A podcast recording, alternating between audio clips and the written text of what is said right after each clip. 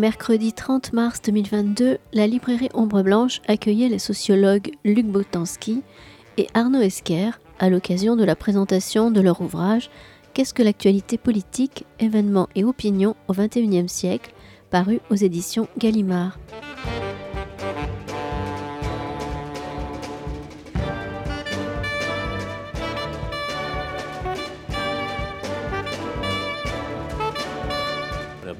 Merci pour votre présence. Je vais d'abord remercier nos, deux invités parce qu'ils se sont levés vraiment très tôt.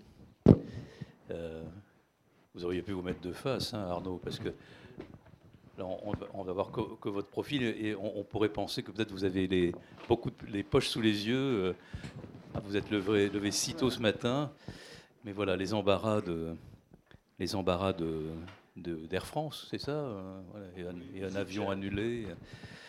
Voilà, enfin, vous aurez pu profiter du beau temps toulousain, c'est bien, c'était une, bonne journée pour venir faire du, tourisme. En tout cas, très heureux de, vous avoir euh, avec nous et, aussi euh, de remercier Éric Darras, qui est directeur de Sciences Po Toulouse et qui, vous connaît bien, puisque la dernière fois, je crois que tu étais, Éric, aux côtés d'Arnaud Esqueré et de Luc Boltanski pour euh, enrichissement. Non, c'est ça Tu étais où euh, En tout cas, tu étais là. J'ai déjeuné avec vous, mais j'ai pas ah fait. bon, ah, d'accord. Bon, mais cette fois-ci, cette fois-ci, tu es de, tu es, tu es de travail. Bon, merci euh, pour ta présence et, et pour ce, ce, travail de, de lecture. Donc, ça va durer. Ça va durer un, un, un, bon moment entre vous trois, et puis le public aura la parole. Je voudrais aussi euh, question d'actualité politique, euh, mais aussi d'édition. Donc je voudrais d'abord remercier les éditions Gallimard d'avoir permis euh, cette rencontre, mais cette rencontre elle est permise parce qu'il y a un éditeur particulièrement attentif chez Gallimard à, votre travail depuis longtemps, qui est Eric Vigne, pour cette collection. Quand on regarde les dernières pages de ce nouvel opus et qu'on voit toute la collection et tous les auteurs publiés dans cette série, c'est vraiment encore formidable de penser que ça peut exister. Et ça peut exister parce qu'il y a de l'édition encore indépendante. Parfois, ce sont des tout petits, parfois, ce sont des moyens, parfois, ce sont des très gros éditeurs, mais indépendants, avec, de, avec des directeurs de collection qui sont aussi indépendants. Et, dans un monde où peut-être c'est une autre, une autre forme d'actualité politique, je pense que vous n'échangerez pas là-dessus, mais euh, nous sommes dans un moment de notre actualité politique où euh, un homme qui s'appelle euh, Bolloré intervient dans le, dans le champ public de façon très brutale, très violente. Et je veux dire que voilà, nous sommes quelques-uns à nous employer euh, communément à essayer de lui barrer la route. Voilà, je pense à ça parce qu'hier, j'ai passé deux heures avec la commission de Bruxelles à répondre à des questions. Voilà, et vraiment, il faut que vous soyez tous conscients que là, il y a un vrai danger euh, pour nous tous à la fois et que l'actualité politique, celle qui va être évoquée maintenant, puisqu'elle est dans les médias, elle risque de changer quand même considérablement si cet homme euh, continue à, utiliser le char d'assaut qu'il utilise pour, euh, pour, tout, euh, voilà, pour tout, à la fois, pour le moment peut-être pas bombarder, mais pour posséder le terrain. Et, le terrain éditorial également. Voilà, donc c'était juste mon, mon, petit mot d'accueil. Maintenant, je laisse la parole. Bravo, hein.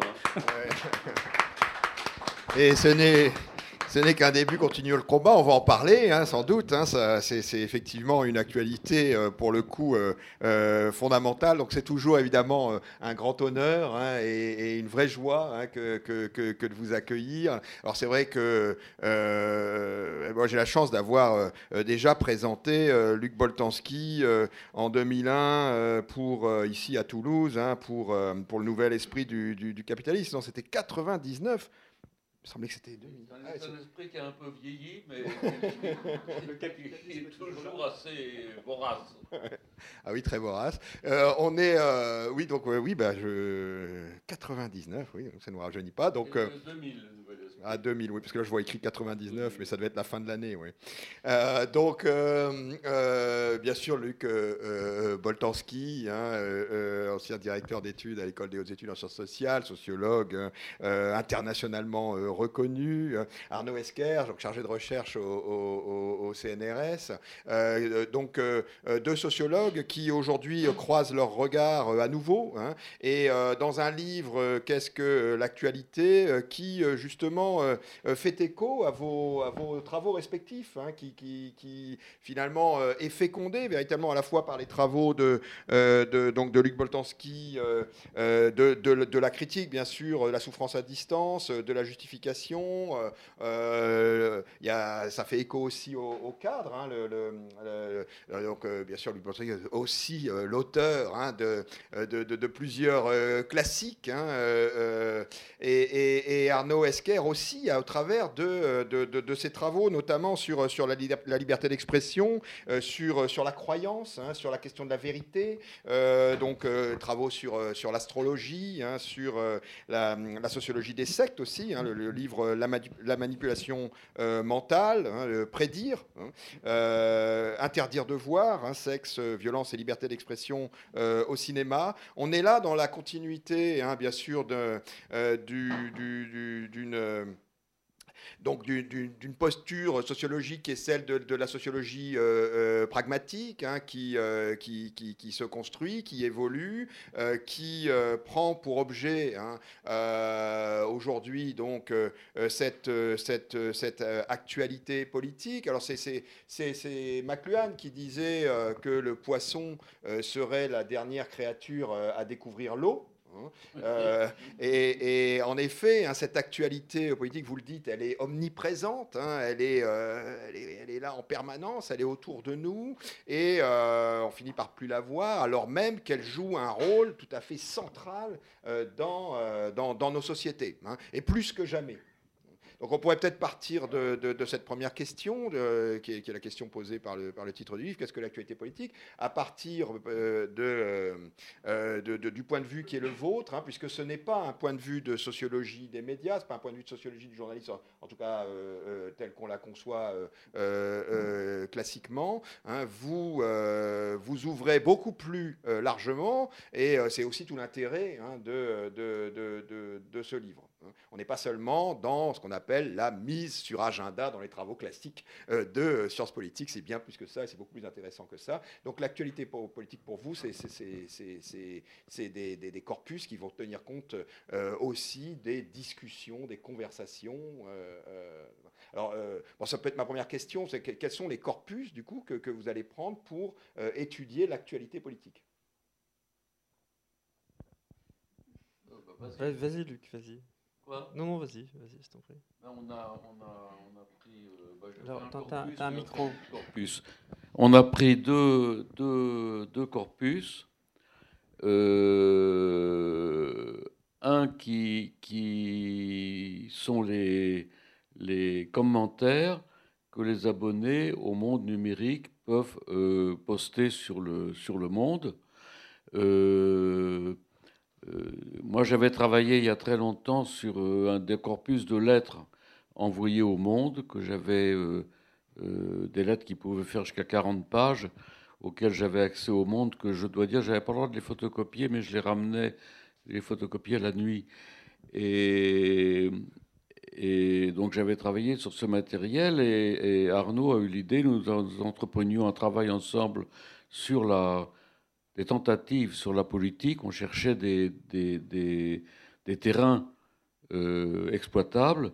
Et Arnaud s'est dit, mais pourquoi pas reprendre ces terrains de euh, lecteurs du monde? Donc on a, on a eu leur courrier euh, qu'on n'a pas beaucoup pu exploiter, en fait, parce qu'il avait changé de nature, précisément remplacé par les, les, les commentaires numériques. Et donc on a, on a pris contact avec le monde, euh, ça a été un peu lent, et finalement ils nous ont autorisé également à prendre contact avec l'entreprise différente de leur service où ils externalisaient euh, la modération, c'est-à-dire la censure des commentaires, et nous avons pu finalement avoir sur le mois de septembre 2019 et octobre 2019 120 000 commentaires à peu près dont environ 20 à 25 étaient modérés, c'est-à-dire n'avaient pas été publiés, mais avaient été rejetés par les modérateurs, ce qui était une occasion très heureuse et difficile de, de, de, de, regarder, de comparer la parole interdite et la parole autorisée. Et alors l'autre corpus... Et, donc nous, nous avions euh, par ailleurs contacté euh, l'Institut national de l'audiovisuel qui donc archive euh, les, les, les les, programmes des, chaînes de télévision et de, de, radio en, France avec son, avec son dépôt légal. Et on l'a contacté pour, pour de, de, deux manières différentes. D'abord, euh, en ce qui concernait effectivement, on voulait, on voulait pouvoir comparer euh, le, ce qu'on trouvait euh, avec les, commentaires des, abonnés du Monde, en, les comparer, mais avec des petits écarts pour voir, pour faire apparaître un certain nombre de, différences. Et donc on, a, on, s'est dit, ça serait intéressant d'avoir des commentaires d'internautes qui, donc, dépose des commentaires euh, sur deux des chaînes les plus regardées qui sont mises en ligne sur, YouTube, Ina Société et, et, Ina Politique, sur des actualités du passé. Ce qui permettait en fait d'avoir des commentaires sur des actualités, mais en faisant euh, euh, apparaître d'autres questions qui étaient notamment la question des générations et un, autre, euh, un autre élément de l'enquête qu'on a, qu'on a fait avec l'Institut national de l'audiovisuel, c'est qu'on s'est demandé comment est-ce qu'ils font pour euh, indexer les archives, puisque euh, indexer les archives d'information, ça veut dire indexer les événements, en quelque sorte. Et donc, on, s'est intéressé à, la manière dont, au fond, les événements étaient indexés. et ce qui nous a conduit à nous intéresser à la constitution de ce qu'on appelle le thésaurus, de, l'INA. Alors on a fait beaucoup de réunions, mais alors vous savez, comme parfois dans les enquêtes, on passe du temps, on, rencontre des gens, on fait des grands entretiens. Alors sur, le thésaurus, il n'y a, qu'une page qui, qui, qui, est restée. Donc c'est voilà, parfois on, passe beaucoup de temps à faire une enquête et puis c'est très intéressant, mais il reste peu au final dans le, dans le livre. Oui, alors du coup, l'intérêt, c'est de dépasser euh, des analyses qui seraient des analyses d'occurrence, vous voyez, un peu systématiques, où on va compter le nombre de mots euh, qui, euh, qui, qui, sont présents dans le monde, hein, pour essayer de repérer les agendas, les objets. Il y a tant de millimètres carrés consacrés au chômage, à l'inflation, ce qu'on fait classiquement dans les études un peu quantitatives sur, sur le sujet. On va s'intéresser s'intéresser donc euh, aux commentaires en plus hein, des euh, internautes pour essayer hein, de répondre à des grandes questions intimidantes autour de, euh, de, de, la démocratie. Hein. Et, du coup, ça permet, au travers de, en, redéfinissant l'actualité, au travers de sa construction par différents actants, pas seulement par les, les, journalistes, mais aussi par les internautes, par la discussion politique, etc., on, euh, on s'autorise à discuter, hein, on peut apporter des éléments de réponse sur des grandes questions euh, du type est-ce que véritablement euh, on assiste à un déclin de, la démocratie? L'actualité étant par exemple réputée être instrumentalisée, manipulée par, les puissances de l'argent ou, ou, autres, par, des journalistes qui sont aussi situés socialement et qui du coup euh, euh, ont un tropisme particulier dans leur présentation de, de, l'actualité. Là, l'idée, euh, c'est, sans a priori, hein, d'essayer de comprendre ce qui se joue au travers des commentaires donc, des internautes. Donc, ce qui permet véritablement d'apporter des éléments de, réponse, notamment au travail de construction du sens qui est fait par les récepteurs eux-mêmes, par les, commentateurs. Hein. Et donc on prend au sérieux cette idée hein, qui, avait été euh, euh, lancée notamment par, Michel de Certeau au travers des, arts de fer, euh, du, lecteur actif qui joue un rôle. Hein. C'est bien ça. Et là, vous êtes dans cette perspective-là aussi, hein, cette idée euh, que euh, voilà, on est les, lecteurs, les spectateurs, les téléspectateurs, les récepteurs ne sont pas comme des oies gavées, hein, euh, manipulables à merci. Ils jouent aussi un rôle démocratique. Et derrière, il y a aussi d'ailleurs une, vous assumez une position normative de, de défense de la démocratie. Euh, donc voilà, par rapport à cette question-là, euh, ce rôle euh, joué par le, lecteur.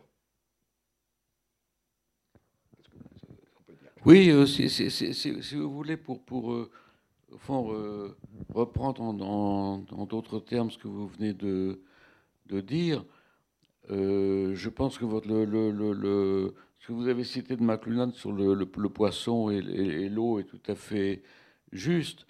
Euh, nous sommes partis de l'idée que nous sommes constamment, dans nos sociétés dites modernes, plongés dans un milieu un peu comparable à l'éther de l'ancienne physique ou à ce que euh, les anthropologues appellent culture dans les sociétés dites traditionnelles, qui nous fait, qui est un lien social entre nous, qui est un objet à la fois de rapprochement et de dispute euh, incessant, et donc d'échange et de discussion, et qui est ce qu'on appelle l'actualité.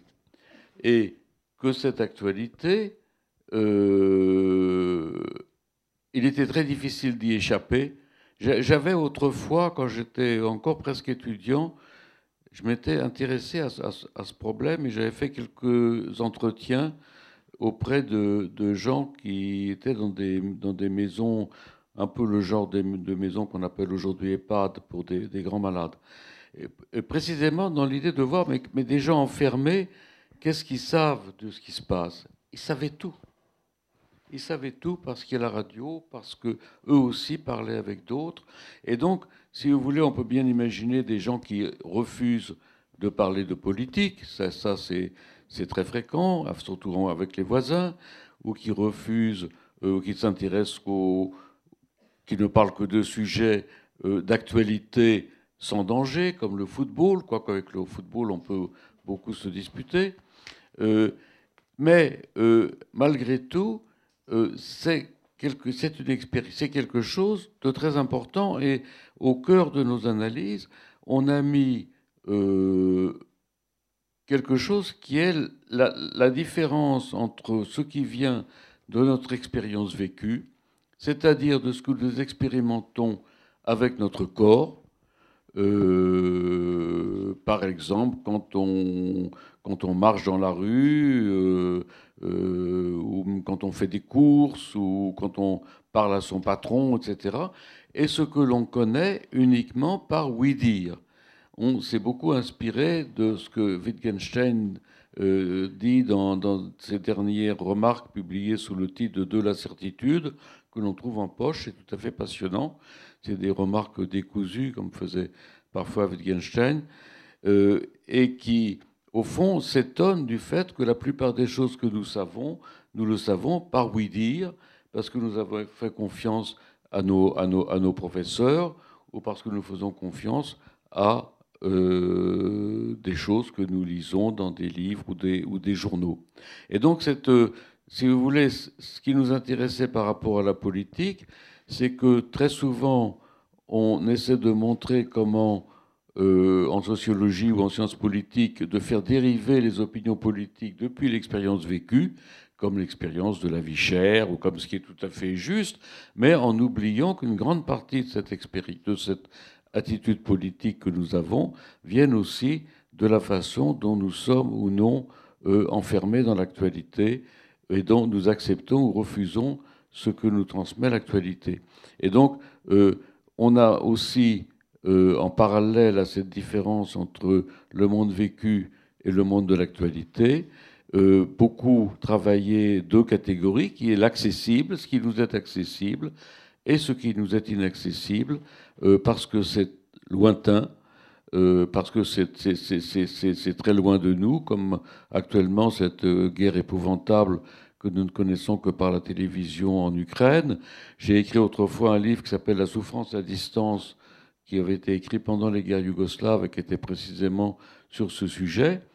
Et puis, ce qui est accessible, ce que nous connaissons, et ce qui, la seconde, excusez-moi, il y a encore une autre façon d'être inaccessible, parce que ça se passe dans les hautes sphères, dans les hautes sphères euh, du vedettariat ou dans les hautes sphères politiques, auxquelles nous n'avons pas non plus accès.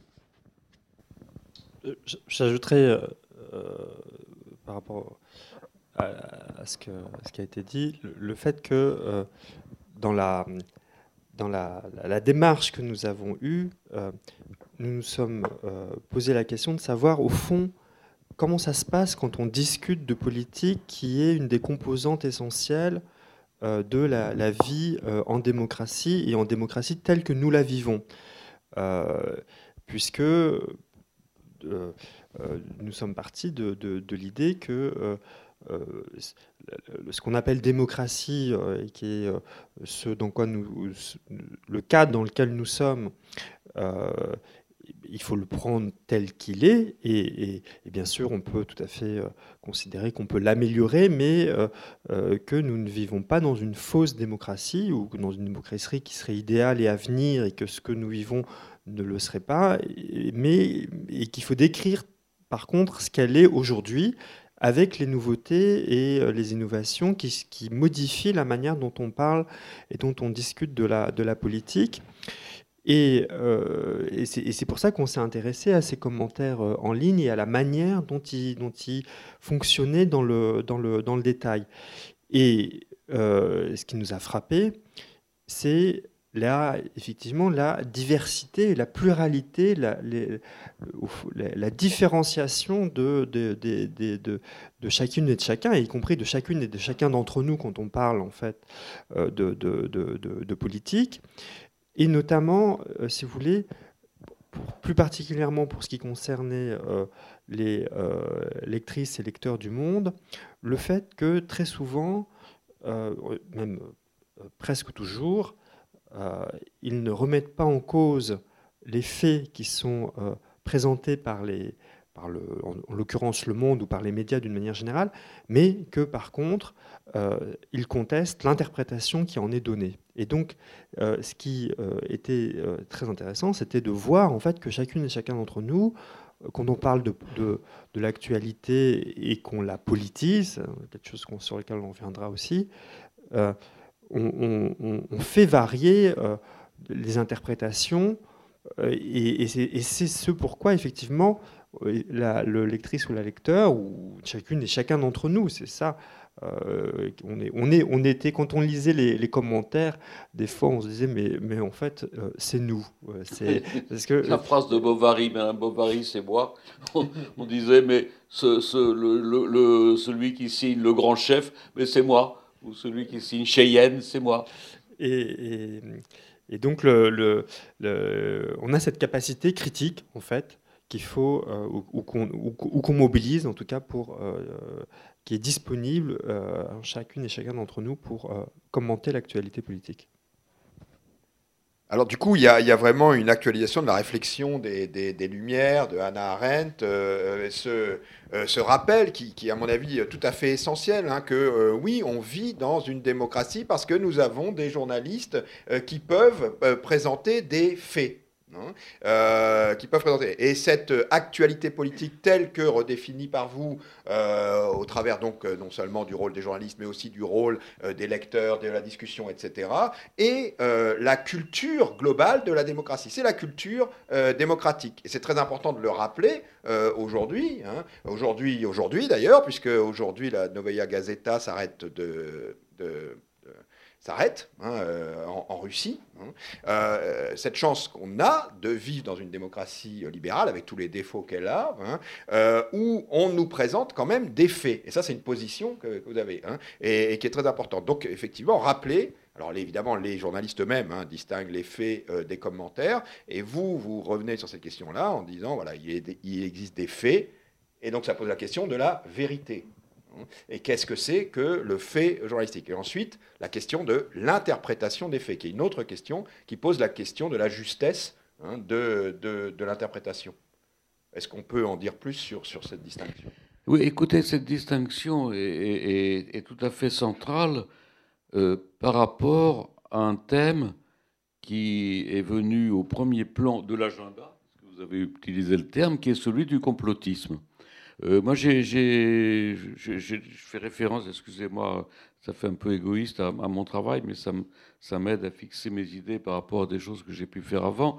J'ai publié il y a quelques années un livre qui s'appelle Énigmes et complots, euh, et qui portait précisément sur cette question euh, du complotisme, qui n'était pas encore très central en France, mais qui était déjà très étudié aux États-Unis parce que dès les années qui ont précédé l'élection de, Trump, s'est mis en place euh, des tendances critiques prenant appui sur la négation de faits considérés comme reconnus, euh, comme expertisés, si je puis dire.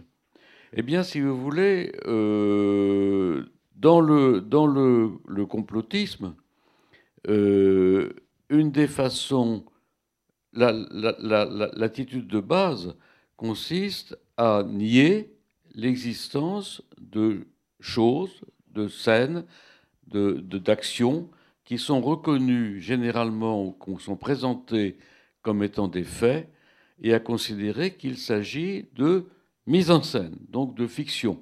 Si vous prenez euh, des cas extrêmes, si, si, vous dites que par exemple, euh, aucun homme n'est jamais allé sur la Lune et que, les photos qui montrent les hommes sur la Lune sont des fictions. Euh, l'exemple limite le plus, intéressant parce qu'il réunit énormément de gens, c'est les platistes. Euh, et donc ça s'est énormément développé lors de, des campagnes qui ont précédé l'élection de Trump aux États-Unis. Euh, et euh, la vie courant, ordinaire, est que ces attitudes complotistes sont tantôt, certains disent, suscitées, tantôt développées par euh, les réseaux et Internet. je peux dire que ces attitudes complotistes sont bien plus anciennes que l'Internet. Existaient au XVIIIe siècle. Il y a la fameuse histoire des, soi-disant enlèvements des, enfants dans Paris, qui a étudié Jacques Revel. Euh, elles existaient très fortement en Europe au XXe siècle, si l'on prend par exemple les fameux protocoles des sages de Sion, qui est un, faux qui avait été fabriqué par un, agent du tsar et qui, a été repris par les nazis ensuite et qui a eu des effets extrêmement euh, important de, propagande. Donc, si vous voulez, c'est pas pas nouveau, euh, mais quelque chose qui s'est développé surtout après la guerre de 40, à partir de 46-47, et notamment à cause des, des, des méfaits qui avaient entraîné euh, ces, croyances ou dans des, dans des pseudo-complots, euh, ça a été des instances de, visant à produire autant que faire se peut un contrôle sur les informations qui sont diffusées.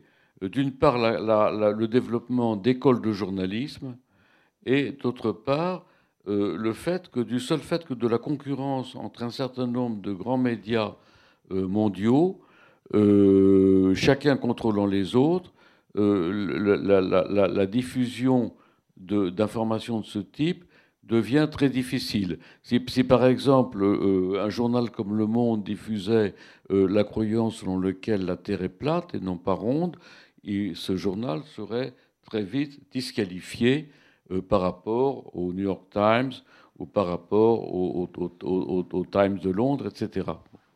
Euh, ce qui ne veut pas dire que, évidemment, qu'il n'y a pas toujours des croyances dans des complots. Et donc nous avons pris le parti de prendre une position réaliste. Euh, elle, est, appuyée dans notre livre sur la pensée de, de, qui a redéfendu le réalisme contre de fausses interprétations du constructionnisme euh, ou de fausses interprétations de l'idée d'interprétation. Notamment euh, Bernard Williams, par exemple, euh, dans son livre sur la vérité, dément le fait que l'on puisse attribuer à Nietzsche la position selon laquelle il n'y aurait pas de faits, mais seulement des interprétations. Et nous tenons comme des faits des choses qui se sont produites dans le monde, qui ont laissé des traces qui ont été matérielles, euh, qui, ce sont ou, visuels, mais ça, le visuel pose un, autre cas que, sur lequel Arnaud a travaillé, dont il pourra parler, euh, des traces matérielles sur lesquelles euh, des personnes ont pu faire des récits et que quand ces récits coïncident et font un effet de ce qu'on appelle de coalescence, on a quelque chose comme un événement qui se forme. Cet événement peut ensuite être interprété de façon très différente.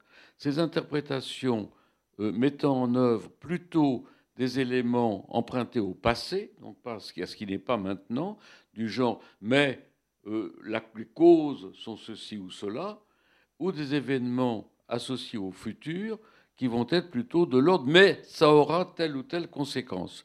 Et là, évidemment, euh, on, ne peut plus, euh, parler de vérité, puisqu'on ne peut pas parler de vérité pour les causes, on ne peut pas parler de vérité pour les conséquences parce que personne ne les connaît encore, mais on peut parler de quelque chose qui ressemble à la prudence d'Aristote, qui est une espèce de sagesse ou de justesse dans l'échénage que l'on fait intervenir pour développer ces interprétations on, pourra revenir sur, euh, l'événement aussi, euh, mais euh, sur cette question des faits, ça fait écho aussi, Arnaud, à, tes, travaux sur les sectes ou sur, la croyance dans l'astrologie.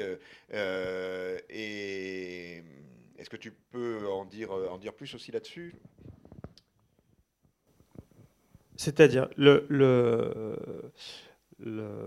la, question qui se pose à nous, c'est euh, comment on concilie quelque chose qui euh, est une approche dans laquelle on va déconstruire euh, un certain nombre de choses parce qu'on sait que par, euh, par exemple par l'histoire des sciences, il y a eu des changements de paradigme, que ce qu'on a tenu pour vrai à un moment donné, en fait, on ne le tient plus vrai ensuite, pour vrai ensuite parce que le, le, progrès scientifique a euh, montré qu'on avait fait des découvertes qui étaient telles que on a changé d'avis sur ces questions. Et en même temps, donc d'un côté, en fait, ça, et de l'autre,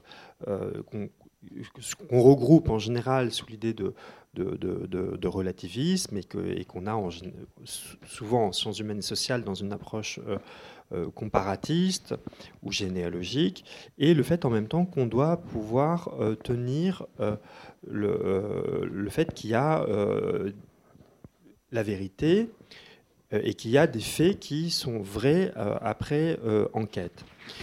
Et, donc il faut pouvoir tenir les deux il faut pouvoir tenir les deux.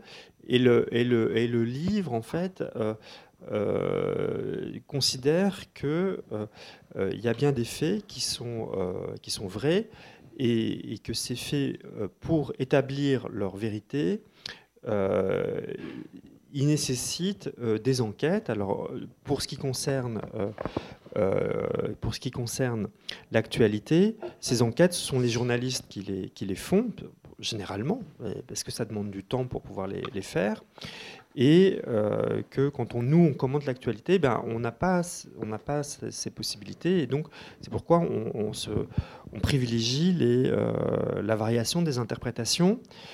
Et quand on privilégie la, variation des interprétations, très souvent, on fait appel à, à, quelque chose qui est en nous, qui sont nos expériences passées, euh, qui est qui, sont en nous et qui sont en nous de manière qu'on considère euh, comme indistincte. C'est-à-dire qu'on n'a pas voulu se lancer on n'a pas voulu s'engager, on, a mis de côté, si vous voulez, très souvent, il y, a tout un série de discours qui considèrent que, en reprenant le couple de l'opposition entre l'émotion et la raison, donc on serait plutôt maintenant dans, la, politique de l'émotion et non pas dans la, politique de la raison, que la discussion, la bonne discussion, ça serait celle de la raison.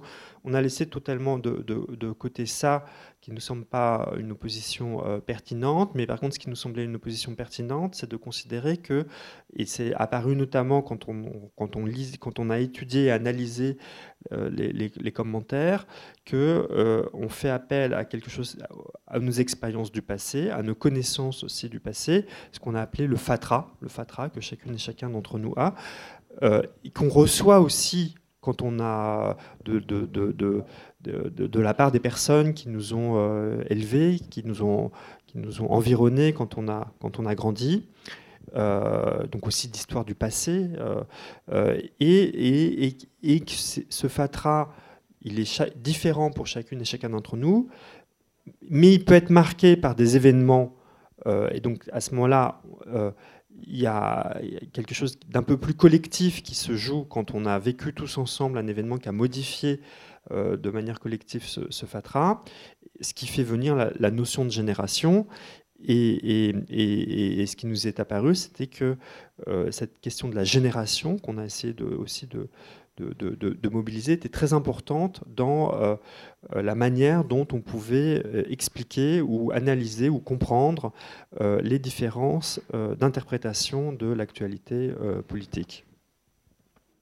Alors on est aussi dans un modèle d'économie des, grandeurs. Hein. Euh, le monde, euh, le nom l'indique, se présente comme présentant les nouvelles euh, du monde entier. Hein. et pourtant, vous faites un test intéressant, le test des nécrologies du monde. Hein. donc vous regardez un peu de qui il est question dans, les nécros du monde. Et vous montrer que en fait, euh, en fait de, de, de, monde entier, euh, on a surtout des Occidentaux, surtout des Européens, surtout des Français, surtout des gens ayant vécu en région parisienne. Hein. Ensuite, si on, on, va plus loin, on dit bon alors, euh, en fait, la, oui, la presque totalité de ces notices concernent des personnes de genre masculin ayant occupé durant leur vie des positions statutaires permettant de les qualifier de grandes. Euh, il s'agit d'hommes politiques, de patrons de grandes entreprises, d'ecclésiastiques, de responsables sportifs, anciens combattants de la guerre, ayant servi dans la résistance. Voilà, il y a une sélection hein, qui, qui, qui, qui, est opérée. Euh, euh, donc voilà, la, question qui est posée aussi, c'est celle donc de, de, de, l'événement. Vous dites finalement que les événements ne se valent pas, hein, euh, qu'ils ont une force, qu'ils ont une taille. Et, vous, vous, liez, bien sûr, dans la perspective, là encore, de, de Mannheim, mais c'est tout à fait intéressant, hein, cette actualité, actualisation aussi sociologique de Mannheim, l'événement à euh, la création d'un collectif. Hein. Euh, on se souvient que, chez Mannheim, euh, l'événement majeur hein, va former une génération, hein, va former un groupe, un collectif. Donc, peut-être qu'on peut en dire un peu plus là sur ces questions, sur l'événement. Alors, vous dites qu'il faut le décomposer, le déconstruire, ou sur le lien entre événement et génération, Oui,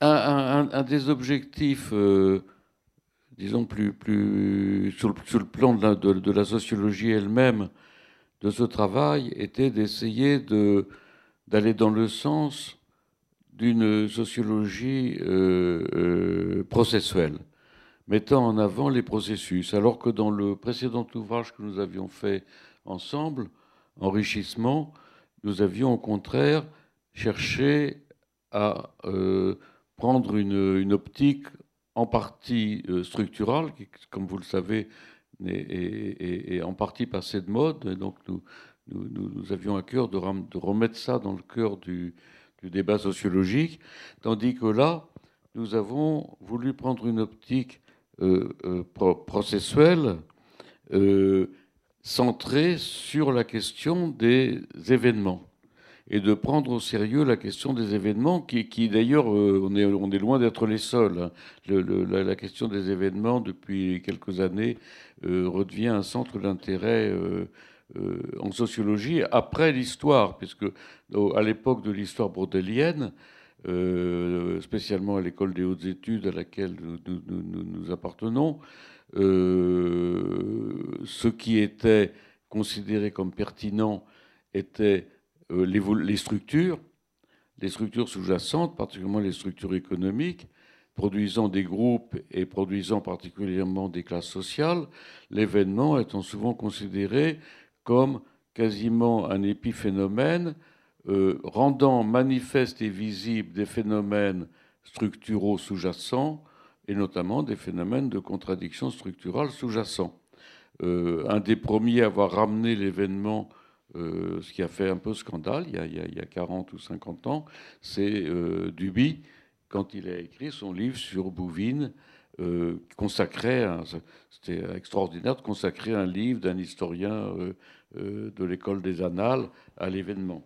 Eh bien, là, l'événement revient. Alors, c'est un, concept extrêmement difficile à, employer parce que il prend des, sens différents dans différentes disciplines. En, Romano, par exemple, a écrit qui est un phénoménologue, beaucoup de livres sur l'événement, et l'événement peut être euh, euh, intérieur à la personne, peut-être un événement de sa biographie, etc. Et nous, ce qui nous intéressait, c'était l'événement euh, d'actualité, qui est digne d'apparaître dans l'actualité, spécialement l'événement politique. Et donc, nous, nous, avons essayé de, de, de, définir d'un côté la, la, la, la, puissance de, de l'événement en fonction du nombre de faits primaires euh, que l'on peut euh, faire intervenir et lier les uns aux autres, notamment à différentes échelles, puisque la question, la question de l'événement, la question de l'échelle est extrêmement importante. Et là, on est, on, est parti de l'exemple classique de, Fabrice Del Dongo à la bataille de, Waterloo, qui euh, voit des chevaux courir autour de lui, qui voit quelques personnes tomber, qui, qui voit une cantinière et qui se demande le soir, mais est-ce que je suis, est-ce que j'ai bien été un acteur de cette chose extraordinaire qui est la bataille de Waterloo euh, Et euh, c'est un problème qui s'est posé aux romanciers du 19e. Comment est-ce que l'on peut décrire une bataille? Est-ce qu'il faut le faire de l'intérieur ou est-ce qu'il faut le faire depuis un point de vue surplombant? Ce qui est un, problème d'ailleurs absolument central dans toute la sociologie. Eh bien, euh, là, on va considérer qu'un événement politique de grande importance est un événement que l'on peut décrire à différentes échelles, qu'on peut faire coïncider des faits appartenant à ces différentes échelles, et surtout que c'est un événement qui a un effet sur les institutions politiques des grandes entités politiques, c'est-à-dire particulièrement des États, et que euh, entre deux événements se forment des périodes, et que ces événements sont créateurs de groupes, que ces événements processuels, donc que les processus créent également des groupes, différents des groupes structuraux qui vont être les générations. La génération 68 euh, étant le meilleur Exactement, la, la, génération de la résistance, tout, presque toutes les générations. Si vous prenons comme exemple d'analyse générationnelle, euh, un texte fameux de, de, de Sartre qui s'appelle Qu'est-ce que la littérature?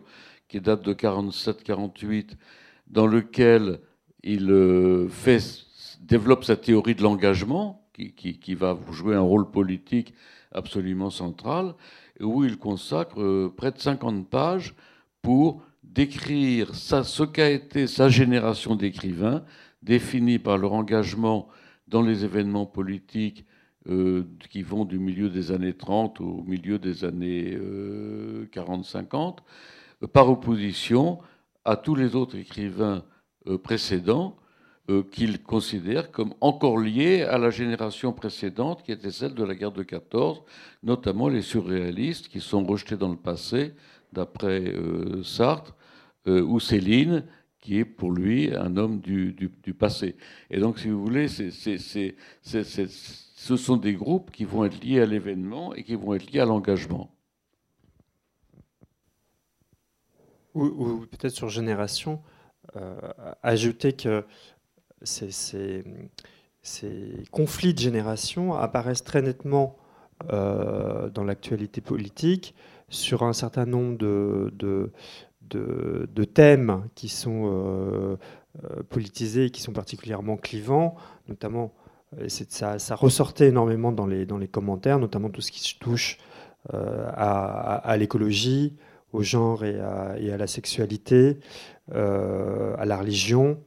Euh, et, donc typiquement, dans les, il se trouve que quand on, dans, les commentaires qu'on a étudiés à ce moment-là, Greta Thunberg était, était très euh, médiatisée. Donc il y avait voilà, des, on voyait apparaître euh, évidemment des, conflits euh, d'interprétation à, propos de, Greta Thunberg et, des reproches adressés à la génération des boomers, avec l'expression OK boomer qui était, qui mise en avant. Je me souviens un commentaire qui dit euh, de, tête OK, OK boomer, qui s'est goinfré la. Quelle est la génération qui s'est goinfré la planète? Euh, donc euh, de, quelqu'un de plus jeune. Euh, et, dans les commentaires qui étaient mis en ligne sur le, à propos des vidéos de, de, l'Institut national du visuel, une des choses très intéressantes, c'était que quand on regarde une vidéo du passé, c'est-à-dire vieille, vieille de quelques, quelques, quelques décennies, les manières de parler ont changé. Euh, les manières de parler ont changé, quels que soient les, les, les, milieux sociaux en réalité. Et donc, évidemment, euh, euh, il y a un certain nombre de commentaires qui portent sur ces manières de parler. Les commentaires des, de personnes de, de, génération plus âgées, regrettant, pas souvent, ou pouvant regretter la disparition du, bon français, qui, et ce qu'ils appellent bon français n'est jamais en fait que la manière dont on euh, parlait euh, dans la deuxième partie du XXe siècle. Et, ça montre aussi la, question de la, plasticité de la langue en réalité qui ne cesse d'évoluer, y compris dans sa manière de, y compris dans la manière qu'on a de, parler le, français, euh, et, qui en fait ne cesse d'évoluer et qui était différente au début du XXe et qui est différente euh, aujourd'hui. Et on voit comment, du coup, au travers de la discussion politique, se créent des, groupes, des collectifs, des conflits de génération euh, aussi. Alors le livre, il est constitué en deux temps. Euh, il y a d'abord la, mise en actualité, et puis après, il y a la politisation. Question centrale de ce qui politique et de ce qui ne l'est pas. On se souvient du slogan euh, euh, féministe de, de, 68 hein, qui, disait le, personnel est politique, hein, l'intime est politique. Et donc cette, frontière mouvante hein, euh, du politique, de ce qui devient politique, est aussi l'objet euh, central euh, de, de, votre livre et vous l'appréhendez d'une manière tout à fait aussi innovante. Alors, comment, comment est-ce que, effectivement, on passe de ce qui est hors politique à ce qui devient politique? On change. Bon, maintenant on commence, on va changer le. C'est-à-dire, on est. Si vous voulez, une des choses très intéressantes dans l'actualité politique, ou dans l'actualité d'une manière générale, dans l'actualité, c'est que les faits ne sont pas tous politiques. Mais par contre, euh, on peut les, les faits divers, par exemple, ne sont pas politiques. Mais on peut les politiser. Et on peut les politiser quand on les commente. Et donc, un des, un des, ça nous a conduit à considérer que euh, on ne pouvait pas partir de cette idée qui serait tout est politique, mais par contre que tout est politisable, et donc aussi qu'on peut dépolitiser des faits. On n'y prête pas attention parce que l'attention se porte généralement sur ce qui est politisable et ce qui est politisé, notamment les thèmes dont j'ai parlé à l'instant qui, qui, qui, ont été euh, euh, très fortement politisés. Et, et, donc, le, le, pour qu'il y ait de la, de la politique, il faut qu'il y ait quelque chose qui ne le soit pas, ce qu'on a appelé le hors politique. Et il y a sans arrêt un travail à la frontière de la politique et du hors politique, qui est ce travail de, politisation qui est constitué. Et dans les interprétations ou dans la manière dont on commente l'actualité politique, très souvent, des, une manière de faire, c'est de, considérer qu'il y a, voilà, on, a, tout d'un coup, il y a des faits dans l'actualité et on va euh, les politiser, en, souvent euh, de, manière collective. Euh, et c'est aussi comme ça que se fait la, vie politique en, démocratie. Oui, ben, si vous voulez. On, peut croiser cette question avec celle des générations parce que, euh, au fond, dans les conflits de génération, dans les conflits politiques entre générations, il y a d'abord, mais vous vous intéressez à quelque chose qui n'est pas intéressant. C'est-à-dire qu'une génération va considérer comme politique principalement ce qui faisait l'objet de conflits politiques au moment où se passaient les événements qui lui ont donné ses propriétés générationnelles et une autre génération, plus jeune, euh, liée à d'autres événements, va avoir d'autres conceptions de ce qui est politique ou non politique. Et dans nos, dans nos, dans nos euh, commentaires, on voit des conflits se mettre en place. Si vous voulez, l'intérêt de ces commentaires, euh, c'est que à la différence de ce que va donner un sondage, où vous aurez des, des, questions euh, qui vont être déjà prédéfinies et précodées, euh, vous avez en quelque sorte, on, nous a dit quelquefois, mais ce qui vous intéresse, c'est le café du commerce. Mais le café du commerce, c'est absolument passionnant. Euh, et le café du commerce, malheureusement, on ne peut pas l'enregistrer. Par ailleurs, le café du commerce, c'est des discussions qu'on a avec des voisins, avec les commerçants du quartier, où on ne dit pas forcément tout ce qu'on voudrait dire, parce qu'on ne veut pas quand même se fâcher euh, durement avec le, pharmacien du coin dont on a besoin chaque fois qu'on a un peu mal à la tête. Et donc là, euh, avec les commentaires, on a euh, des euh, discussion, puisque les commentateurs les uns avec les autres, ils se répondent parfois. Donc des discussions du café du commerce faites sous le coup de l'événement, à chaud, et on y reviendra peut-être après, sur lesquelles les personnes se lâchent, comme on dit, parce qu'elles utilisent un pseudonyme. Et donc c'est une façon de, saisir au fond ce qui était le, la recherche, il y a maintenant près de 80 ans, de Lazarsfeld et, et Katz, quand ils cherchaient à comprendre comment, dans l'interaction et dans la parole en commun, se formaient des opinions qui ensuite pouvaient être engagées dans des, dans des actions. Eh bien, pour revenir à la politisation et aux générations, euh, ben, je vais vous dire, moi personnellement, par exemple, qui suis d'une génération euh, ancestrale, si je puis dire, j'ai été assez étonné en lisant les commentaires, et spécialement euh, ceux de ceux qui se présentaient en opposant aux plus âgés, de voir euh, politiser à ce degré des thèmes liés à la sexualité, au genre, à la vie intime, et au fond assez peu de thèmes, ce qui peut être lié aussi aux articles qui sont parus pendant cette période, mais assez peu de thèmes associés à des euh, choix économiques, euh, à des politiques économiques, comme par exemple la politique des transports en public ou euh, la politique de la retraite, etc., qui pour, pour ma génération étaient les, les phénomènes politiques par excellence, au fond toute, ma génération, spécialement de gauche, imprégnée de marxisme, voyait la politique avant tout dans euh, les questions liées à l'économie, et pas du tout euh, dans les questions liées euh, à, la, vie sexuelle qui était renvoyée à l'intimité.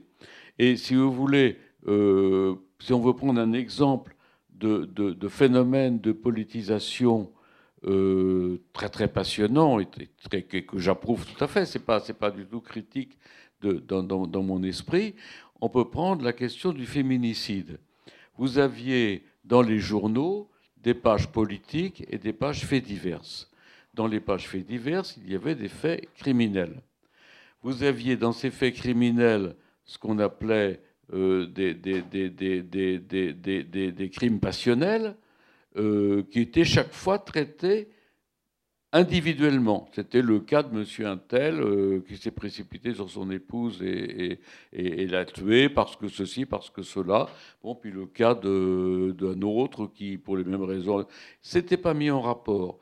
Eh bien, le travail de politisation a consisté à lier ces différents cas, à considérer qu'on avait affaire non pas à des cas liés à l'intimité, mais à des problèmes de société étant une menace pour l'ensemble de la société, par rapport auquel il fallait demander à l'État de prendre des mesures, d'une part des mesures policières et d'autre part des mesures législatives, de façon à euh, essayer d'entraver, de limiter et si possible d'empêcher complètement ce processus. Bien, voilà exactement un exemple de politisation et euh, de conflits de politisation. On trouverait exactement la même chose à propos de l'écologie. Euh, pour la génération plus ancienne, euh, l'important c'est, été de, produire suffisamment de blé et de, et de, protides pour nourrir les populations les plus démunies, etc. Et euh, les, plus âgés qui ont ces positions sont, vont être très étonnés euh, de voir un attachement, par exemple, à la cause animale tel que se développe et se politise actuellement très très fortement. dans les politisations récentes, il y a la politisation de la cause animale qui est tout à fait troublante. Euh, je, ça me remet en tête un, passage de, Engels dans la question du logement où il dit dans les mouvements socialistes qui ne sont, qui ne sont pas marxistes, on voit n'importe quoi, on voit même des végétariens se coller au mouvement socialiste comme si c'était un problème socialiste d'être végétarien. Parce qu'il y, avait déjà. Donc, donc, si vous voulez, voilà, voilà des exemples euh, tout à fait passionnants de politisation euh, qui vont amener des déplacements sur l'axe gauche-droite. Alors qu'est-ce que vous appelez être de gauche? Moi, ce que j'appelle être de gauche, c'est être euh, pour l'abaissement de l'âge de la retraite. Ah, bah, non, pour moi, être de gauche, c'est être pour la cause animale. Donc ça, ça va entraîner des conflits euh, très importants. Ça renvoie d'ailleurs à la, à, la, question de, effectivement, de, de qu'est-ce qu'être de gauche et qu'est-ce qu'être de droite. Quand on voit les résultats là, du dernier panel euh, sur 13 600 personnes hein, du, CEVIPOF, qu'on pose la question euh, euh, est-ce que vous vous sentez de gauche ou de droite On a aujourd'hui 46% des Français qui ne, veulent plus se classer sur l'axe gauche-droite ou qui se disent oui, ni de droite ni de gauche. Oui, c'est n'est pas du tout la position de notre livre. Notre livre n'est pas du tout la position de dire droite-gauche, ça n'a plus de sens. C'est de dire que ça a toujours été des. c'est un axe qui est une, invention française euh, pendant la Révolution française et qui a toujours été rempli différemment.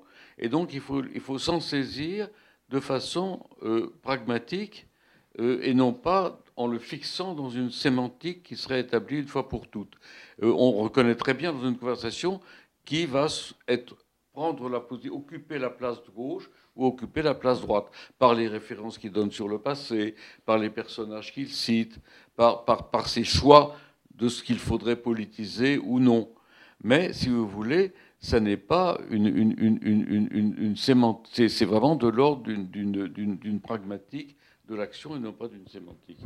Oui, absolument. Du coup, effectivement, le, le, l'environnement, euh, la colonisation euh, euh, ont pu être des valeurs portées par la gauche avant de l'être par la droite, et il y a des va-et-vient qui vont. autre question, ce sera ma dernière, parce qu'après c'est votre tour, mais c'est sur les, commentaires. Vous étudiez à la fois les commentaires qui sont donc diffusés, mais aussi ceux qui sont refusés. et donc on, lit des tas de choses passionnantes hein, dans, le livre, notamment euh, des, éléments d'information sur ces sociétés spécialisées dans l'intelligence euh, artificielle euh, qui vont automatiquement euh, supprimer euh, des commentaires. Donc à partir de mots, bon, ça peut être simple, hein, évidemment. On peut penser que quand il y a le mot abruti, euh, bâtard, alors vous mettez une première liste de mots. il y en a certains, on se demande pourquoi, pourquoi on les, pourquoi on les, on les supprime. Hein. si on supprime blaireau, par exemple, évidemment, c'est chat chat. Euh, bon, euh, bon, il y a des tas de mots. On se pose la question de savoir pourquoi. Et puis plus largement, euh, on se pose la question de savoir comment ça se fait que finalement il faut toujours des hommes. Vous montrez bien qu'il y a toujours des humains derrière pour, pour faire cette, cette sélection. question que je me suis posée, mais pourquoi il faut encore des hommes pour, pour, pour sélectionner et eh bien parce que les machines peuvent compter les mots, ou les logiciels euh, qu'on a pour l'instant imaginés peuvent compter les mots, mais ne les comprennent pas. Et donc, le, les, effectivement, des, que ce soit d'ailleurs pour Le Monde ou que ce soit pour l'Institut national de l'audiovisuel, et puis évidemment pour d'autres euh, espaces de publication de, messages en, ligne. Euh, ces messages sont, modérés ou censurés pour une raison qui est que la personne qui, les, la, personne juridique en fait qui les, qui publie est responsable en tant qu'éditeur si jamais un commentaire est, euh, condamnable juridiquement et, un métier s'est développé qui est celui de la modération donc il y a des, sociétés qui, s'occupent de ces modérations. Ce qui nous a frappé, c'était que quand on a fait le, calcul, que ce soit pour le, monde ou que ce soit pour une des, chaînes la plus regardée pour, l'INA, le taux de messages refusés était exactement le même, 17,5%. Euh, c'est un peu plus élevé pour une autre chaîne de, l'INA qui est, 20%. Euh, et, donc on est voilà, autour de 17, 20, 25% de messages refusés. Et, donc il y a un premier tri qui se fait euh, généralement euh, par, des listes de, ou qui est possible de faire par des listes de mots qui sont des mots interdits. Et, ces mots interdits, euh, ils, visent, ce sont des mots qui sont plus particulièrement des mots qui peuvent être enfin, euh, méprisant ou injurieux, principalement injurieux ou diffamatoire, injurieux, et, puis tous les mots à caractère, à caractère sexuel, d'où chat, chatte, etc. Et, donc effectivement, ça donne une liste que je ne peux pas vous lire parce que j'aurais trop peur d'assumer cette liste ici de, publiquement devant vous, mais que vous pouvez lire, qui est très étonnante. Enfin, on a mis que les, trois premières lettres. Euh, euh, et, et, avec toutes les orthographes possibles, évidemment, parce que par ailleurs, quand on tape, euh, parfois, volontairement ou involontairement, on modifie l'orthographe pour, pour essayer de passer. Et, donc, non, en fait, non, toutes les orthographes sont, sont, sont prévues. et, et, mais euh, très souvent, une des caractéristiques de la manière dont on commente l'actualité, et d'ailleurs c'est vrai aussi quand on le fait, euh, euh, que ce soit quand on boit un verre avec des, des, amis ou, ou, un dîner de, de famille, on, on, a, on utilise l'ironie, c'est-à-dire en fait, et c'est très vrai en fait pour les les, les, lectrices ou, les, ou quand, on est, quand, on, quand on fait ça en ligne, euh, et, en particulier pour les lectrices et lecteurs du monde, très souvent c'est ironique en fait. Et, une quand on utilise l'ironie, c'est une manière de, de, de se... Euh, de se grandir euh, par rapport à, celui qui, qui, a, mis le, message qu'on commente. Euh, et donc les, commentaires, ils sont effectivement, euh, une fois qu'ils ont été publiés, donc il y a ce premier logiciel avec les mots, et puis après il y a un modérateur ou une modératrice qui les lit pour euh, éliminer les messages par rapport à leur contenu même, en fait, euh, et donc qui élimine un certain nombre de messages qui sont les messages. Alors c'est très net pour les cas de, des messages qui sont euh, sur le site de l'INA, parce que là c'est ouvert, en fait, il n'y a pas besoin d'être abonné, qui sont des messages en fait à caractère injurieux ou diffamatoire. principalement et, ou, appelant à la haine ou à l'hostilité euh, de, de, de, personnes, que ce soit des personnes euh, euh, individuelles quand il s'agit des, de, par exemple des journalistes, un, ou une journaliste qui serait l'auteur de l'article, ou, ou, de, personnes ou de collectifs hein, comme les musulmans ou les juifs pour, les collectifs les plus cités. Et on sait aussi que les, commentateurs euh, de, la, de fachosphère, notamment, savent aussi détourner tout ça avec, euh, euh, en utilisant par exemple les noix et les arbres hein, pour dire les noirs et les arabes. maintenant, c'est votre tour, du coup, hein, pour, les questions. Je ne sais pas, Hélène, si, si on, on, a le droit d'utiliser le micro ou pas? Ouais.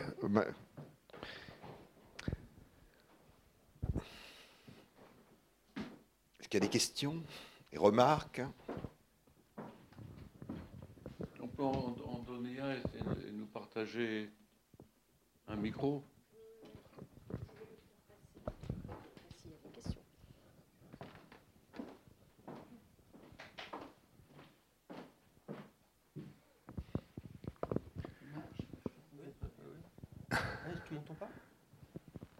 Oui, là-bas, au fond, madame. Oui. Oui, bonjour, merci beaucoup pour vos interventions. Euh, une, question, c'est, euh, vous avez étudié les commentaires du lectorat du monde. Est-ce que le lectorat du monde donne des clés pour comprendre le, ce qui se passe aujourd'hui, en fait? Alors, si vous voulez, le, le c'est sur en, gros la, représentativité du lectorat du monde.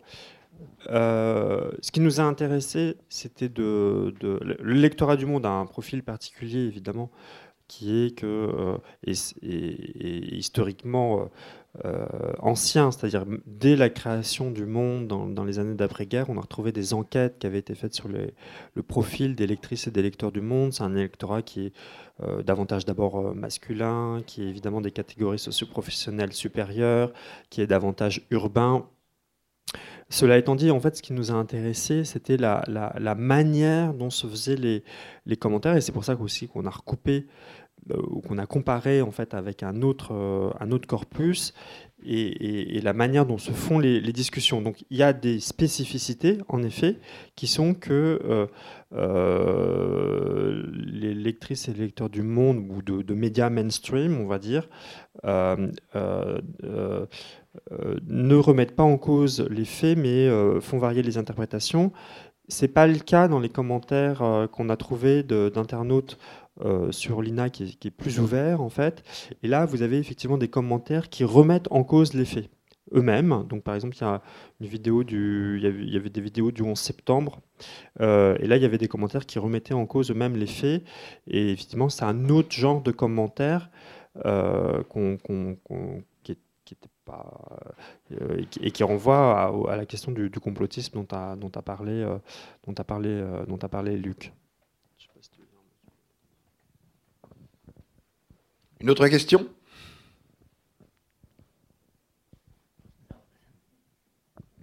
Pardon, je ne veux pas monopoliser, mais bon, c'est puisqu'on a un peu de temps. Alors, ça, ça, sort du cadre de votre livre, très certainement, mais est-ce que dans ce que vous avez étudié, vous trouvez des débuts d'explication au développement totalement euh, extraordinaire et terrifiant, comme le disait Christian Torel tout à l'heure, des extrémismes en, France en ce moment.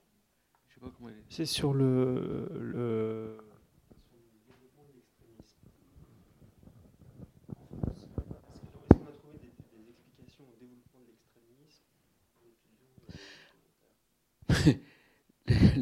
Les, les, les, commentaires que, que, nous avons, si vous voulez, la, la question de l'extrémisme, c'est que d'une part, d'une part, les commentateurs veulent absolument, très souvent, ils veulent, être des gens bien, la plupart des commentateurs. Entre guillemets, je mets ça entre guillemets, bien sûr. Et ils veulent se distinguer des, c'est des gens qui, ont certainement un, niveau d'études de, euh, assez élevé. Et ils veulent se distinguer des gens qui interviennent sur les réseaux, et notamment de ce qu'ils appellent les complotistes. Donc, ils commencent très généralement, très souvent, leurs leur commentaires en disant Nous ne sommes pas complotistes, bien sûr, nous ne sommes pas complotistes, oui, mais. Et là, ils développent quelque chose qui, comme euh, l'a dit Arnaud, ne, met pas en question des faits, mais euh, essaye d'ironiser ou de, ou de critiquer les interprétations que les auteurs des articles du Monde euh, font, des, font des faits. Et euh, comment dire ils, ils, ils, sont très généralement critiques de l'extrémisme des autres. Peut-être peut qu'au fond, si vous voulez, euh, ce que vous appelez, c'est, pas dans le livre, hein, c'est juste une hypothèse comme ça, ce que vous appelez la montée de l'extrémisme, est une situation dans laquelle le nombre de gens qui pensent que des alter ego, que d'autres personnes avec qui ils étaient en contact, et dont en gros ils vivaient à peu près bien avec, euh, sans partager forcément les mêmes idées, comme on dit, sont des extrémistes, augmentent. C'est-à-dire que euh, une situation où l'extrémisme devient un problème est avant tout une situation dans laquelle euh, chacun considère que les autres sont extrémistes. Alors, si vous voulez, euh, par rapport euh, à l'extrême droite, un grand nombre de commentaires, au fond, s'entend manifestent une gêne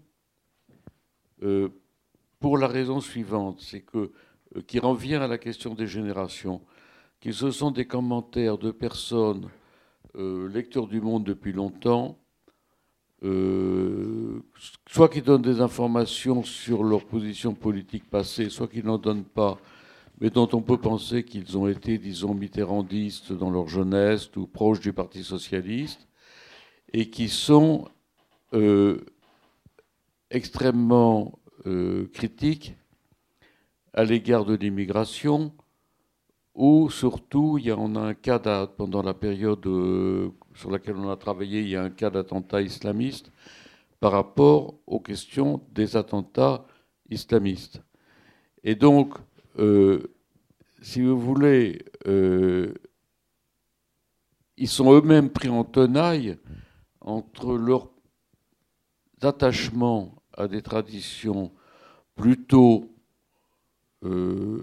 qualifiées de gauche et leur euh, position extrêmement critique, euh, leur façon, la façon, ou, une façon de trouver, plutôt une façon de trouver que leur journal favori ne traite pas de façon assez critique ou assez euh, plus que critique, comment dire, euh, virulente, les attentats islamistes.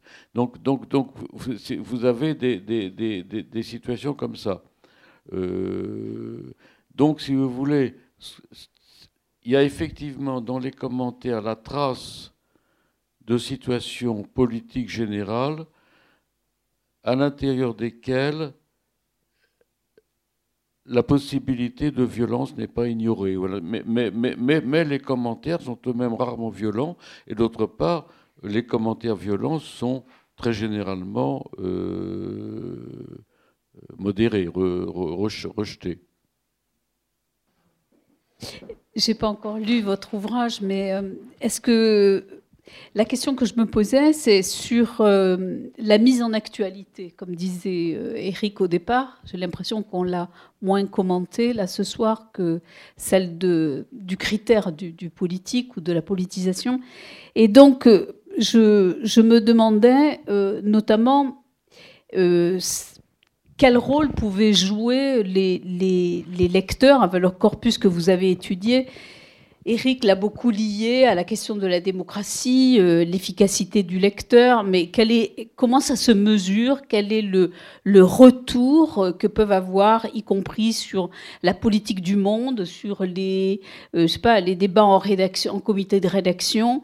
Euh, Est-ce que ça joue un rôle justement dans le fait qu'un fait qui peut passer complètement inaperçu, on passe quand même, nous, en tant que citoyens, notre temps aussi à pester parce qu'on assiste à des, des événements ou des régularités qui justement ne font pas débat dans la société, dont les journalistes ne se saisissent pas parce qu'ils ont leurs propres critères. Donc, pour moi, il y a quand même un mystère de euh, la mise en actualité, c'est-à-dire entendu comme euh, euh, des, des, faits dont vont s'emparer les journalistes et et, les développer et ce qui vont ensuite, en effet, euh, se, diffuser en débat dans la société.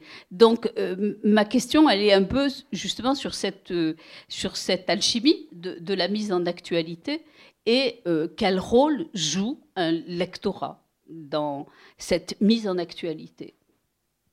Est-ce que ça se mesure d'ailleurs? Et comment? Le...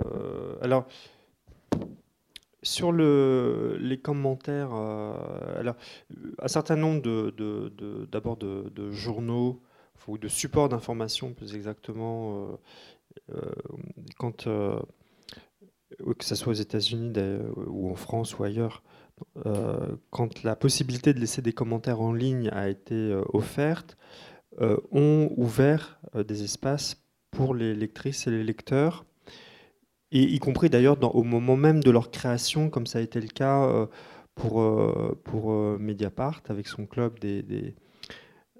Et en fait, une partie de ces, de ces, de ces journaux ou de ces supports d'information ou de ces sites d'information ont fermé leurs espaces.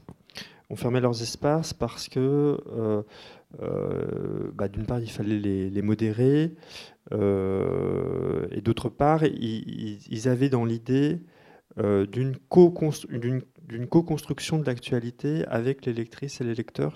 Euh, et ce n'est pas ça qui s'est dégagé pour la raison qu'on a indiquée tout à l'heure, qui est que s'il y a une critique qui peut être faite sur la sélection, la sélection des faits, elle, les lectrices et les lecteurs, en fait, n'ont pas, pas les moyens de faire des enquêtes et donc n'ont pas les moyens en fait d'apporter de, d'autres faits ou de compléter les faits, si ce n'est euh, évidemment quand ils sont euh, eux-mêmes témoins tout d'un coup pris dans un événement ou, témoins des faits. Et donc, ça c'est un premier point. Le deuxième, point c'est que euh, les journalistes, d'une manière générale, d'ailleurs que ce soit dans des études qui ont pu être faites aux États-Unis ou, ceux qu'on a euh, interrogés euh, au monde, euh, ne répondent pas aux commentaires des lectrices et des lecteurs. Une partie, enfin certains d'entre eux les, lisent, d'autres ne les lisent pas pour s'en préserver en fait, parce que en fait, ils vont pas, vont pas les lire de la manière dont on les a lus, c'est-à-dire nous on les a pris de manière massive, on avait 120 000 commentaires. Et c'était sur tout des articles. Évidemment, un journaliste ou une journaliste, euh, il va pas lire les, commentaires d'un de, de, article qu'il n'a pas écrit, il va lire les commentaires qui sont à la suite de son propre article, et en fait, évidemment, ça va l'agresser, donc, euh, il peut se sentir agressé, ou peut dire qu'il se sent agressé, et donc, il va, voilà, journalistes qu'on a rencontrés nous ont, nous ont dit voilà, qu'ils avaient arrêté de les lire ou qu'ils ne les lisaient plus euh, pour pouvoir s'en préserver de la même manière que certains journalistes ont quitté les, réseaux sociaux pour pouvoir euh, aussi se préserver de, quelque, de quelque, chose qui est considéré comme étant euh, agressif. Euh, alors, cela étant dit, sur la manière dont, par contre, on peut tenir compte des lectrices et des lecteurs, euh, euh, ce que je peux vous dire par rapport à, alors là, plus spécifiquement au monde et aux, entretiens qu'on a pu avoir, c'est que ils tiennent compte des lectrices et des lecteurs dans leurs intérêts. Alors non pas, en fait, si vous voulez, le, les c'est-à-dire ils vont pas hiérarchiser l'information en fonction des articles qui sont les plus lus. Ce qu'ils nous ont dit, ça, c'était quelque chose qui avait eu cours à un moment donné, mais qui n'est plus du tout euh, euh, dans l'air du temps. Et euh, notamment, et l'autre élément, si vous voulez, c'est qu'ils se sont rendus compte que le motif principal, en fait, le genre d'articles principaux qui motivait un abonnement au monde, c'était les, longs articles, c'est-à-dire euh, les, les, longs reportages ou les longs articles d'analyse, euh, souvent de signatures connues comme Florence Obnas, Davellum, Raphaël Baquet, et qui sont en fait ce que, ce que, le, ce motif principal d'abonnement parce que c'est ça qu'on recherche, qui est la valeur ajoutée en quelque sorte à une information qu'on peut trouver euh, sinon un, peu partout, euh, même y compris en n'étant pas abonné sous, simple, sous simple euh, notification, tout simplement parce qu'on on suit une application d'un média d'information. J'ajouterais, parce que vous avez parlé de sélection, que la question de la sélection est obsessionnelle chez les journalistes. Parce qu'il n'y a pas de support d'information, y compris sur Internet, qui soit d'une taille infinie. Il faudrait une taille infinie pour euh, mettre ensemble l'ensemble des traces de faits euh, ayant donné lieu à, un récit. Euh, et donc, si vous voulez, les, conférences de rédaction sont avant tout des, c'est leur rôle avant tout de sélectionner et de hiérarchiser l'information. Et pour dire vite, alors vous avez bien évidemment des, choix politiques qui vont être faits de mettre en valeur un sujet ou un autre, euh, mais qui vont être surtout pour les événements importants au niveau de l'interprétation. Parce que euh, le problème, c'est des problèmes de timing aussi, c'est on ne peut pas ignorer un sujet important parce qu'on aurait l'air idiot simplement. Mais on ne peut pas simplement redire que ce fait est intervenu. Donc il faut, d'où le retour de l'importance de l'interprétation, y compris dans l'écriture du prétexte. Euh, tu dois savoir ça mieux, que moi, les, chez les journalistes politiques, il faut redonner une interprétation originale d'un fait que tout le monde connaît.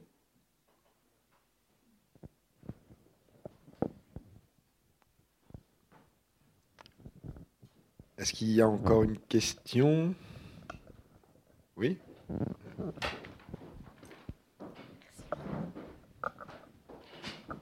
Merci. bonjour. Euh, j'aurais une question au sujet. Euh, du coup, vous êtes intéressé à un journal. Euh,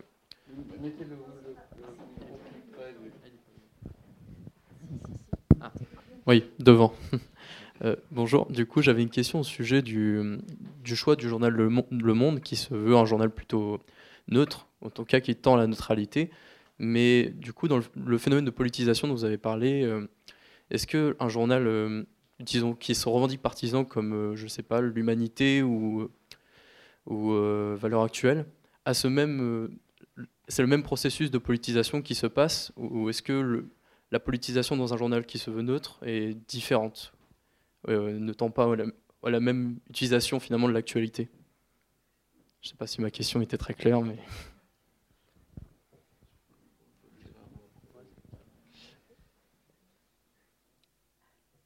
Les lecteurs du, Monde qui réagissent, euh, euh, ils trouvent que leur journal n'est pas du tout neutre.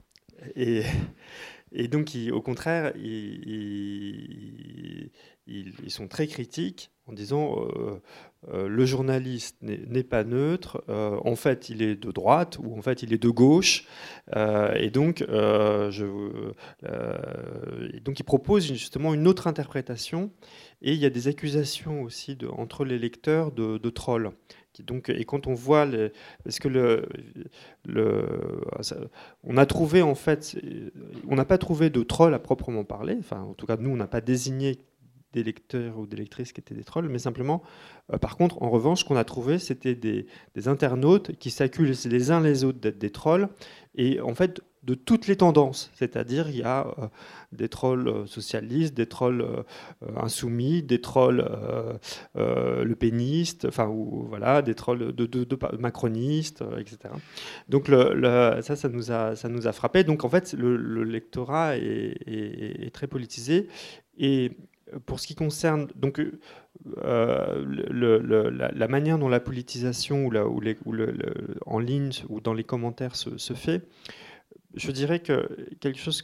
Donc, je ne peux pas vous répondre précisément sur l'humanité ou sur valeur actuelle, c'est-à-dire sur des. Mais il est probable de toute manière que, y compris pour ce type de journaux, il y a des variations dans les, dans les, aussi les lectrices et les lecteurs, et que euh, euh, certains doivent trouver que, notamment pour, j'imagine pour l'humanité, il doit y avoir des effets de génération qui doivent être importants dans les thèmes mis en avant. Mais euh, une autre manière de commenter l'actualité, c'est qu'on a aussi identifié une sorte de mécanisme qui est très souvent, et, ça c'est vrai d'une manière plus générale, c'est que quand vous commentez l'actualité, très souvent d'abord vous avez un mouvement où vous, allez saisir le fait, et puis ensuite vous allez contester l'interprétation, et, après il y a souvent une adresse, c'est-à-dire on s'adresse pour, pour dire il faudrait faire quelque chose.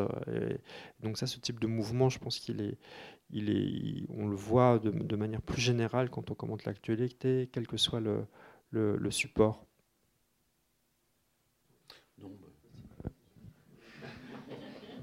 Non, non, mais je, je, ça fait raison. Je n'ai rien de plus à dire.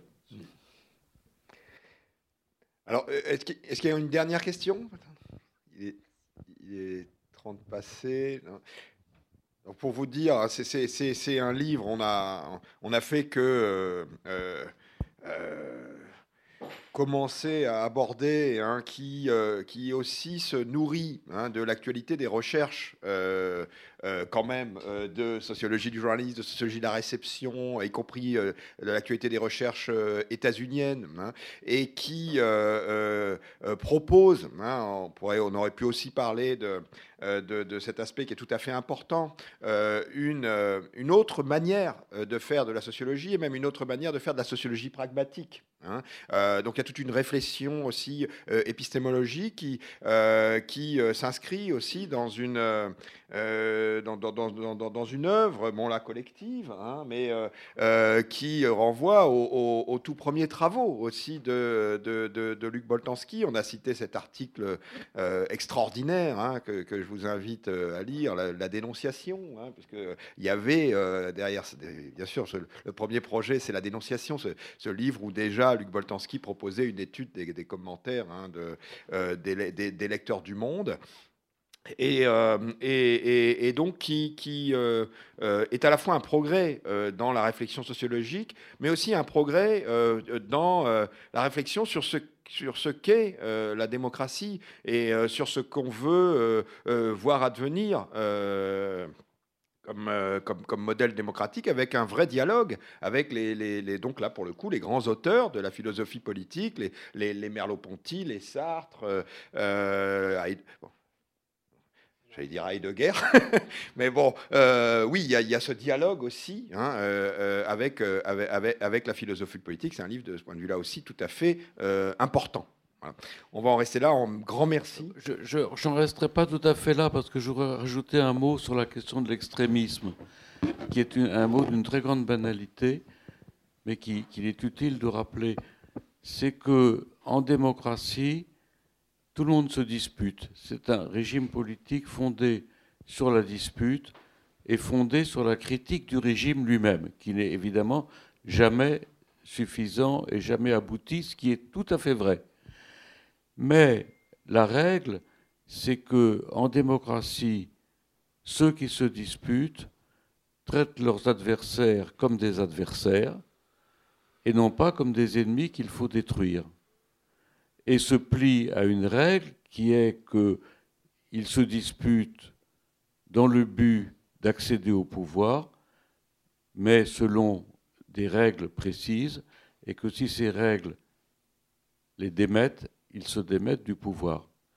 Et l'extrémisme, ça ne veut rien dire d'autre qu'une situation où on est toujours apparemment en démocratie, mais un certain nombre des acteurs politiques dans ces situations traitent les gens qu'ils n'aiment pas comme des, comme des ennemis, au sens où ils disent qu'ils doivent être détruits, qu'ils doivent être mis à mort, qu'ils sont des assassins, ou qu'on doit les faire taire.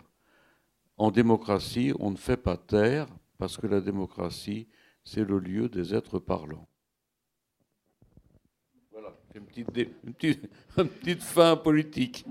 Merci beaucoup, Luc Botanski et Arnaud Esquerret.